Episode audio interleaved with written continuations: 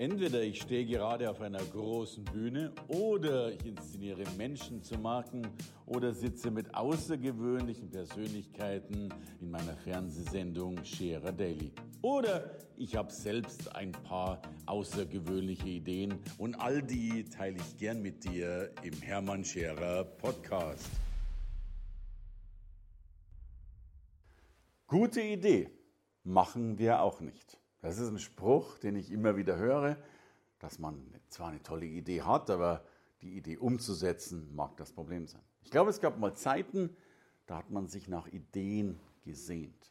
In meinen Augen sind die Zeiten vorbei. Es gibt viele Ideen, viel Kreativität, aber irgendwie kommen die Dinge dann doch nicht in die Umsetzung, kommen die PS nicht auf die Straße, obwohl es vielleicht sogar ganz einfach wäre, das zu tun. Wir haben heute mein Lieblingsthema auf diesem Sofa. Lieblingsthema deswegen, weil ich glaube, dass es Umsetzung braucht, dass es diese Kraft braucht, diese Schöpferkraft braucht, die Dinge voranzubringen. Und ich habe einen Mann hier sitzen, der sich das Thema Umsetzung ja nicht auf die Fahnen geschrieben hat, sondern auf die Lebensfahnen geschrieben hat. Und darum bin ich froh, dass er heute hier ist. Ich nenne ihn am liebsten Mr. Umsetzung aber natürlich auch beim richtigen Namen. Herzlich willkommen, Lauri Kult. Wunderschönen guten Tag, Hermann. Schön, vielen Dank, dass ich hier sein darf und ähm, ich freue mich auf unseren äh, Plausch. Du, Lauri, sehr, sehr gerne. Ich bin froh, dass du da bist. Du bereicherst dieses Sofa. Das ist großartig. Sag, wie kommen also, du weißt, ich liebe Umsetzung, aber wie bist du auf dieses Thema gekommen? Was ist da alles passiert? Naja, wie es halt so meistens ist, ähm, hast du im Leben immer irgendwas, was dich unglaublich fasziniert, also was du irgendwie mal in der Kindheit kennengelernt hast und gesagt hast, das möchte ich genau so weitermachen. Ja. Oder es ging eben genau in die andere Richtung und äh, bei mir war das eben der Fall. Ähm, als Jugendlicher hatte ich die Chance, Profifußballer zu werden und ähm, habe den Traum auch irgendwie meine ganze Kindheit lang gelebt und im entscheidenden Moment habe ich dann eben nicht umgesetzt und ähm, habe eben zurückgezogen, habe gezögert, habe an der, an der großen Karriere gezweifelt und ähm, das habe ich dann wirklich zwei Jahre lang bereut und irgendwann habe ich mir gesagt, ähm, jetzt Arsch hoch und Gas geben. Und es dann eben doch tun. Ja. Vielleicht, vielleicht braucht es ja die, diese, manchmal diesen Zweifel, um es dann zu spüren. Aber ich glaube, du bist jetzt ja einer, der bei den Menschen sogar diese Zweifel ausräumt, um das zu tun. Meine These ist, dass, dass, dass viele nicht in diese Umsetzung reinkommen, noch nicht mal den Weg zum Profifußballer beschreiten. Ah, woran liegt das? Ich glaube, dass wir grundsätzlich in unserer Gesellschaft, jetzt besonders im deutschsprachigen Raum, ein verzerrtes Bild von Erfolg haben und ein verzerrtes Bild auch von Umsetzung haben. Also ähm, wir werden irgendwie darauf trainiert, dass wir sagen, wir, wir arbeiten sehr akkurat, wir arbeiten sehr akribisch im deutschsprachigen Raum, ähm, aber wir arbeiten auch ohne Fehler. Mhm. Und ähm, was die Umsetzung zwangsläufig beinhaltet, sind eine Menge Fehler. Und deswegen ziehen wir gerne mal zurück und sagen, ich gehe lieber nicht so weit, ich bin lieber nicht so mutig und setze dann lieber nicht um, weil ich möchte ja in dem Bild bleiben, das gerade da ist. Und ähm, ich glaube, wenn wir uns als Gesellschaft weiterentwickeln können und, und den nächsten Schritt Richtung Umsetzung gehen können, dann ist es vor allem, wenn wir es schaffen, die Fehlertoleranz nach oben zu schieben und ähm, den Leuten auch wirklich ein Bild davon zu geben, dass das Scheitern, das Fehler, das Rückschläge äh, zum Erfolg dazugehören und gerade eben auch zur Umsetzung dazugehören. Für mich ist Umsetzung anzufangen, auszuprobieren, einfach mal zu machen, zu agieren statt zu reagieren. Und ähm, wenn wir das so ein bisschen nur in unsere Unternehmen, in unsere Gesellschaft mit reinbekommen, ich glaube, dann machen wir schon einen großen Schritt. Also wir haben jetzt schon dieses Glaubensmuster, wenn ich es mache, dann mache ich es richtig. Ne? Mhm. Und wahrscheinlich, weil wir es dann richtig machen wollen, aber noch nicht so weit sind, dass es richtig ist, machen wir es eben erstmal gar nicht. Und dieses erstmal wird dann häufig ein, ein Leben lang. Absolut. Was ich spannend finde, es ist ja dann nicht nur eine persönliche Komponente, die uns trägt, sondern letztlich dann auch eine eine gesellschaftspolitische, unternehmenspolitische oder volkswirtschaftliche Komponente. Ja. Absolut. Ähm, also man muss sagen, dass wir ja als Gesellschaft oder als deutsche Wirtschaft grundsätzlich so ein bisschen hinterherhinken. Ähm, klar haben die USA und, und China grundsätzlich andere Möglichkeiten und steht auch völlig außer Frage, aber was gerade den deutschen Mittelstand ja stark gemacht hat oder auch uns als, als Wirtschaftsnation ist, dass wir immer das Gefühl hatten, wir machen was Neues, wir sind mutig, wir sind innovativ. Und ich habe teilweise das Gefühl, es kommt so ein bisschen eben abhanden, weil wir sagen, ah, zur USA, zu China schließen wir eh nicht so leicht auf, warum sollten wir denn dann überhaupt anfangen? Und ähm, wenn es da in unserem Land wieder mehr Menschen gäbe, die vielleicht mal den Mut haben, was Neues machen, was anderes machen, ausprobieren, dann ähm, kommen wir da, glaube ich, auch als Wirtschaftsnation wieder voran. Du, und es ist ja ähnlich für den Menschen. Also ich habe schon das Gefühl, dass, das, dass ganz viele Menschen einen Traum in sich tragen ja, oder auch ein Träumchen. Also das sind ja Kleinigkeiten. Ich wollte schon immer mal nach New York fliegen oder irgend sowas Ja, und tue es ja. dann nicht. Äh, bisschen, ich wollte mich selbstständig machen, ein bisschen, ich will wie auch immer in die Puschen kommen. Welche Ratschläge kannst du den Menschen geben, wenn, wenn die ja, ihr, ihr Herzlein schon gepackt haben mit, mit einem Rucksack voller Wünschen? Naja, also grundsätzlich, das Erste, was, was, was ich jedem raten würde, ist vielleicht mal das eigene, die eigene Haltung zum Leben zu überprüfen. Ähm, in unserer Gesellschaft geistert so dieser Begriff Work-Life-Balance rum. Ja. Ähm, ich kann damit immer nicht so richtig was anfangen, weil ich mir denke, okay, wie soll das denn irgendwie in Balance sein? Und wenn man sich jetzt mal so eine Halfpipe beim Skaten vorstellt, Ja. in der Mitte ist es immer relativ langweilig, aber die großen Erlebnisse sind jeweils, wenn ich, wenn ich ganz oben springe. Wenn du oben bist, ja. Und ähm, da denke ich mir so, warum, warum worken wir nicht richtig und, und machen unseren Job großartig und, und schauen, dass wir Mehrwert schaffen für andere Menschen und, und Spaß haben dabei und, und richtig reinklotzen? Und warum leifen wir auf der anderen Seite nicht richtig und sagen, wir machen die Urlaube, ähm, die uns eben zustehen und, und, und erleben die Sachen, haben den Partner, den wir eben haben möchten. Und ähm, klar, es ist eine Frage, die wir überprüfen könnten. Auf der anderen Seite ist natürlich auch eine gewisse Frage der, ja, um das jetzt vielleicht pathetisch auszudrücken, Sterblichkeit. Jeder, der mal erlebt hat, dass das Leben irgendwie kurz ist oder auch wenn man jetzt, jeder, der gerade zuschaut, wenn man jetzt vielleicht mal die letzten drei, vier, fünf Jahre Revue passieren lässt, Ja. puh, wie schnell sind die vergangen? Und dann überlegt man sich halt doch zweimal, macht man jetzt den Schritt nicht doch und geht man vielleicht jetzt nicht in die Selbstständigkeit oder fliegt man nach New York? Also es gibt einen schönen Spruch, wir bereuen nicht die Dinge, die wir getan haben, sondern die Dinge, die wir nicht getan haben. Also deine Empfehlung, mehr tun, weniger überlegen, äh, ausprobieren, machen. Absolut. Und ähm, ich glaube, wir können auch so viel ins Leben Vertrauen haben, dass die Dinge uns eh irgendwie leiten. Und es wird immer alles gut. Jetzt gerade, wir leben im deutschsprachigen Raum. Also, liebe Leute, was soll denn passieren? Also, in Deutschland wirst du nicht arbeitslos, wenn du nicht musst. Das geht nicht. Also du rufst irgendwo bei einem Laden an, sagst, pass auf, ich mache jetzt vielleicht einen anderen Job, aber ich mache was. Und ähm, Scheitern ist eigentlich hier wirklich auf einem sehr, sehr niedrigen Niveau. Wir haben alle was zu essen, wir haben was zu trinken, wir haben ein Dach über dem Kopf und Eine Bahnhofsmission im schlimmsten Fall. es gibt Ja. eine Bahnhofsmission für eine Nacht mal. Ähm, aber einfach mal diese Dinge anzupacken und es mal ausprobieren und, und vielleicht uns da auch so ein Stück von der Gesellschaft wegzubewegen und zu sagen, nein, ich muss nicht so sein, wie alle das haben wollen, sondern ich mache eben das, äh, was mein Herz mir sagt. Ähm, da ist die Fallhöhe extrem gering, also Vollgas. Also Mut, Vollgas zu geben. Und bei Unternehmen habe ich oft das Gefühl, die können ja gar nicht mehr umsetzen, weil ich erlebe das ja mal so im Alltag, die, die haben so viele Meetings, die kommen um 8 Uhr ins Büro, haben Meeting bis um 17 Uhr, da bist du erschlagen und kannst noch nicht mal verarbeiten, was in diesem Meeting stattgefunden hat, geschweige denn es umzusetzen. Ja. Also es ist tatsächlich auch so, dass in Deutschland, glaube ich, 800 Millionen Euro jedes Jahr in, in solchen Meetings verprasst werden. Okay. Und ähm, klar, im Endeffekt stellt sich jeder in einem Meeting die Frage, was habe ich davon? Wenn die Frage nicht beantwortet wird, wird es schwierig. Und was setze ich danach um? Und ähm, deswegen so ein kleiner Tipp für den Alltag ist tatsächlich auch, Meetings, Besprechungen so zu organisieren, dass ich danach sage, wer, was, bis wann. Also was wird danach ganz genau gemacht, wie kommen wir unseren Zielen einfach einen Schritt näher. Ich habe mal bei Meetings im Meetingraum die Stühle äh, rausgeräumt. Ging dann schon wesentlich schneller. und mein Geheimtipp für Meetings ist ja, äh, mach sie im Winter ohne Jacken im Freien. Ja. Die Beschlüsse werden schnell. Tatsächlich, tatsächlich immer. Also es ist ja so das sogenannte Parkinson'sche Gesetz. Also Ja. jede Aufgabe erstreckt sich auf die Zeit, die wir da zur Verfügung haben. Und ähm, ja, wenn du, ein- wenn, du ein Projekt hast, ähm, miete einfach mal die Halle, wenn, wenn du eine Veranstaltung machst. Ähm, committe dich auf irgendwas, reite dich mal so richtig tief rein in das Ganze. Die Lösungen werden kommen, egal wie. Also das Gesetz heißt, du hast so viel, du brauchst so viel Zeit, wie du hast. Genau.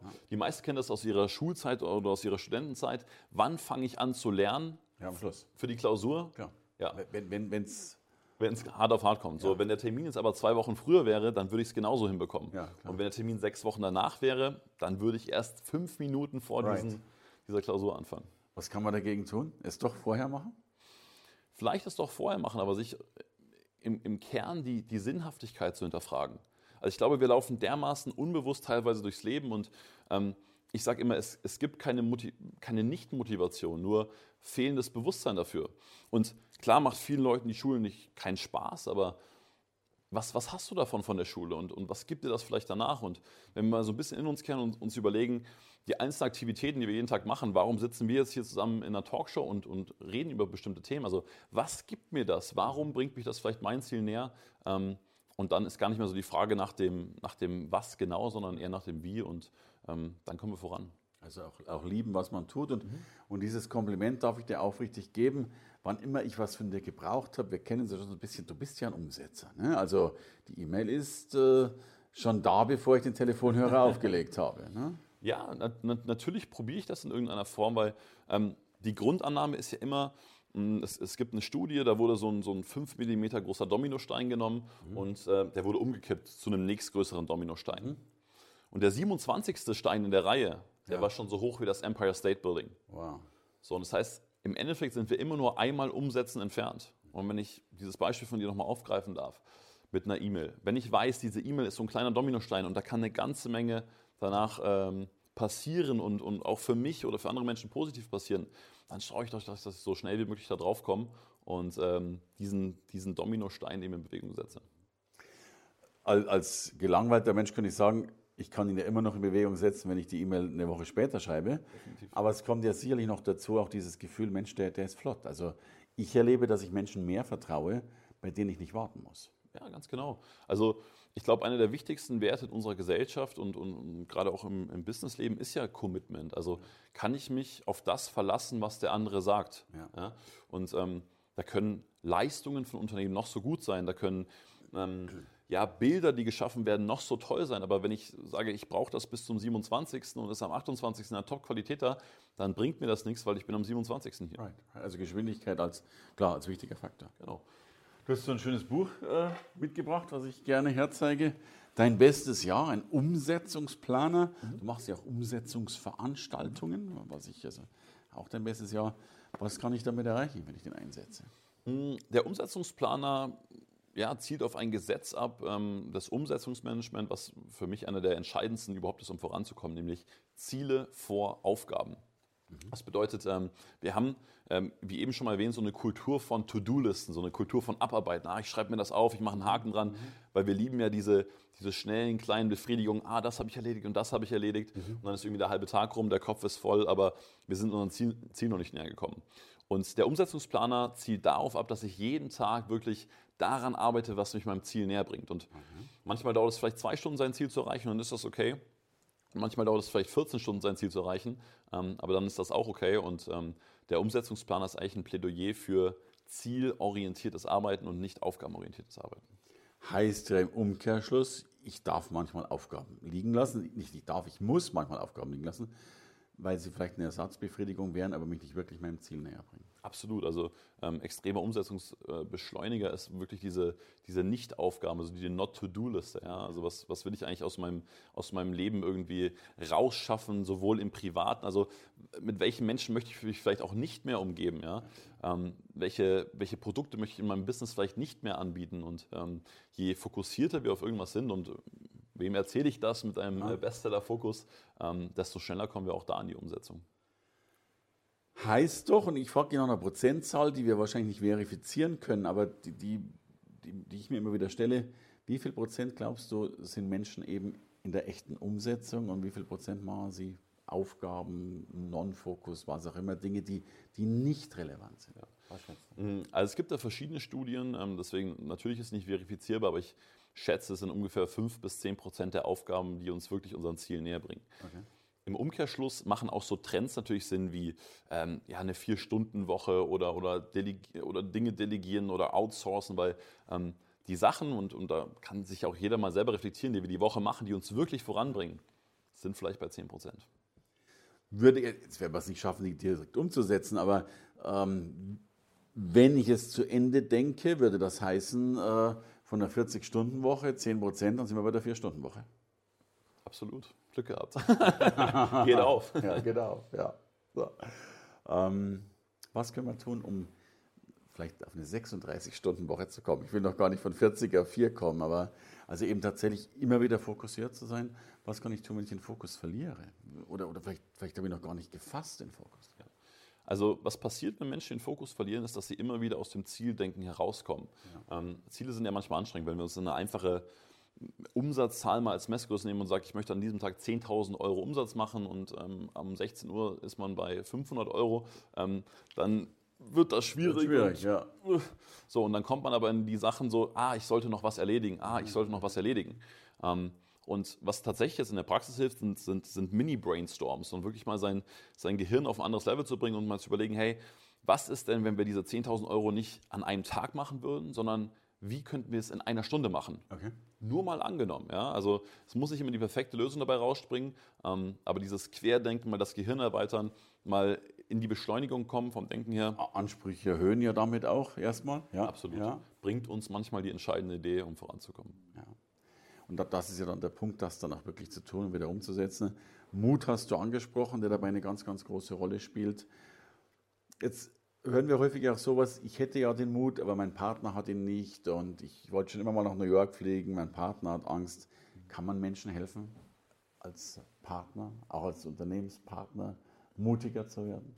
Ich glaube auf jeden Fall. Also, ähm, wie du schon gesagt hast, Mut ist für mich die, ja, sogar noch vor Begeisterung die Fähigkeit, die am allermeisten geschätzt wird und die uns immer voranbringt, weil ähm, das unterscheidet uns immer von allen anderen. Und ähm, wer anders ist als alle anderen, wird immer für sich erfolgreich sein ich glaube, wo wir, wo wir uns gegenseitig helfen können, unseren Partnern helfen können, ist, dass wir eine Perspektive dieser Entscheidung auf, aufzeigen. Weil vielleicht macht es erstmal Angst, nach New York zu fliegen, aber was passiert dort mit dir als Mensch? Wie kommst du zurück? Und ja. ähm, wenn ich das jetzt mal so sagen darf, ich glaube, für, für, viele Menschen, die Eltern sind oder, oder es werden wollen, ähm, finde ich es auch eine großartige Perspektive zu sagen, ich, ich mache mein, mein Mindset so groß und so frei und, und gebe das meinen Kindern mit. Also ähm, stell dir mal vor, du sagst deinen Kindern, hey, Koblenz oder Köln ist der einzige Ort, wo wir uns irgendwie aufhalten wollen. Und du nimmst das für dich 30 Jahre lang mit und, und verreist nie und deine Kinder nehmen das auch 20 Jahre lang für sich mit. Was ist das für ein Leben? Und, und da lohnt sich vielleicht auch für die nächste Generation mal diesen einen Schritt zu gehen, einmal auf die, auf die Zähne zu beißen und ähm, was danach kommt, ist immer großartig. Und ich weiß ja, du bist noch dazu großartig auf den Bühnen dieser Welt. Du hältst begnadete Vorträge, wenn ich das so sagen darf, auch zum Thema Umsetzung. Äh, bist von vielen Firmen gebucht, um eben in diese Kraft auch reinzukommen.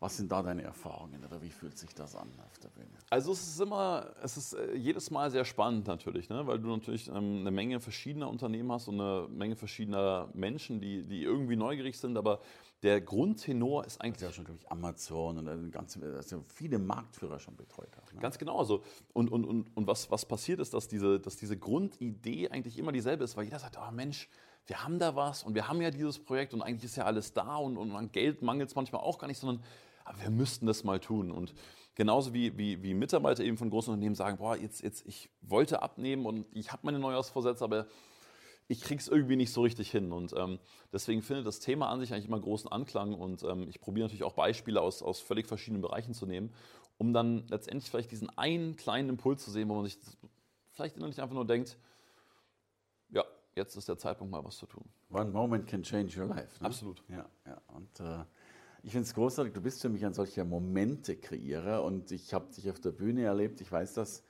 dass du es schaffst, diesen Schalter umzuschalten bei den Menschen dann, wo es wirklich Klick macht und wo dann viele sagen, komm, ich packe das jetzt an. Und manchmal kann es ja dieser eine erste kleine Impuls sein, ja. äh, der dann vielleicht das eigene Leben verändert, äh, vielleicht die Partnerschaft verändert, vielleicht nach New York führt oder eben zu großartigen Umsätzen. Und ich finde das Wort Umsätze so schön, weil es ist ja das, der Umsatz im monetären Sinne, aber auch das Umsetzen im äh, Tun ein, ein ganz, ganz wichtiger Schritt. Also ich freue mich auf die Zukunft mit dir, auf äh, dein bestes Jahr bei der Umsetzung unserer Ziele, Wünsche und Vorhaben. Danke für dieses schöne Gespräch heute mit dir, Lauri. Vielen Dank, lieber Hermann. Es hat mir großen Spaß gemacht und ähm, ich hoffe, dass jedes Jahr natürlich ab sofort dein und dein und dein bestes Jahr wird.